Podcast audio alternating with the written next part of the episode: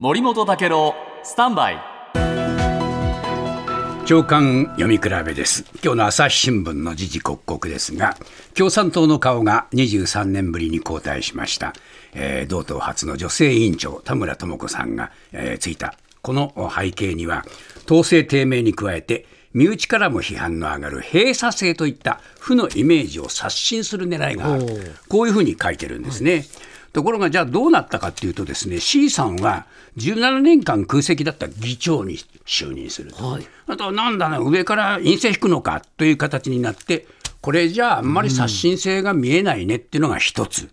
それからですねまあ、あ党首公選を訴えた元党の職員の除名処分に疑問の声を上げた党員に、やっぱり厳しく批判して、うん、あら、まあ、タムトも怖っっ てなっちゃった、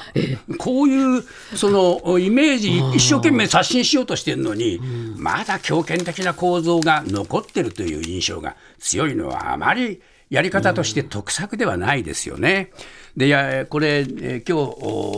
日社説でもいろいろ取り上げられてますけれども、読売新聞はですね、え党の綱領は今も日米安保条約の廃棄を掲げてるし、自衛隊についても違憲だと言ってるし、主張が世間の体制と乖離してるんじゃないかと。で、党大会ではまだ野党共闘なんてことを言ってるけれども、どこまで共闘ができるのかっていうのもわからないと。